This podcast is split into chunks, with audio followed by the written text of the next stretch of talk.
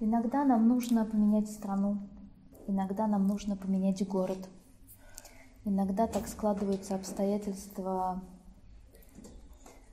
в течение судьбы и жизни. Так бывает. Это не проблема, если мы переезжаем и остаемся в большой благодарности и признательности своей родине. Если мы бежим не из конфликта, не из а, желания что-то доказать, не из желания сопротивления, а просто потому, что это так. Оставаясь в доброжелательности, в благодарности, в уважении, в признании, в признательности и в бесконечной памяти о своих предках, которые остались там, на той земле, навсегда. Даже если ты живешь здесь, твоя родина там.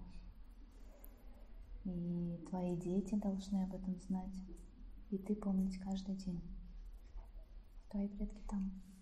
А это земля, которая просто приютила тебя и дала новую жизнь и новый дом.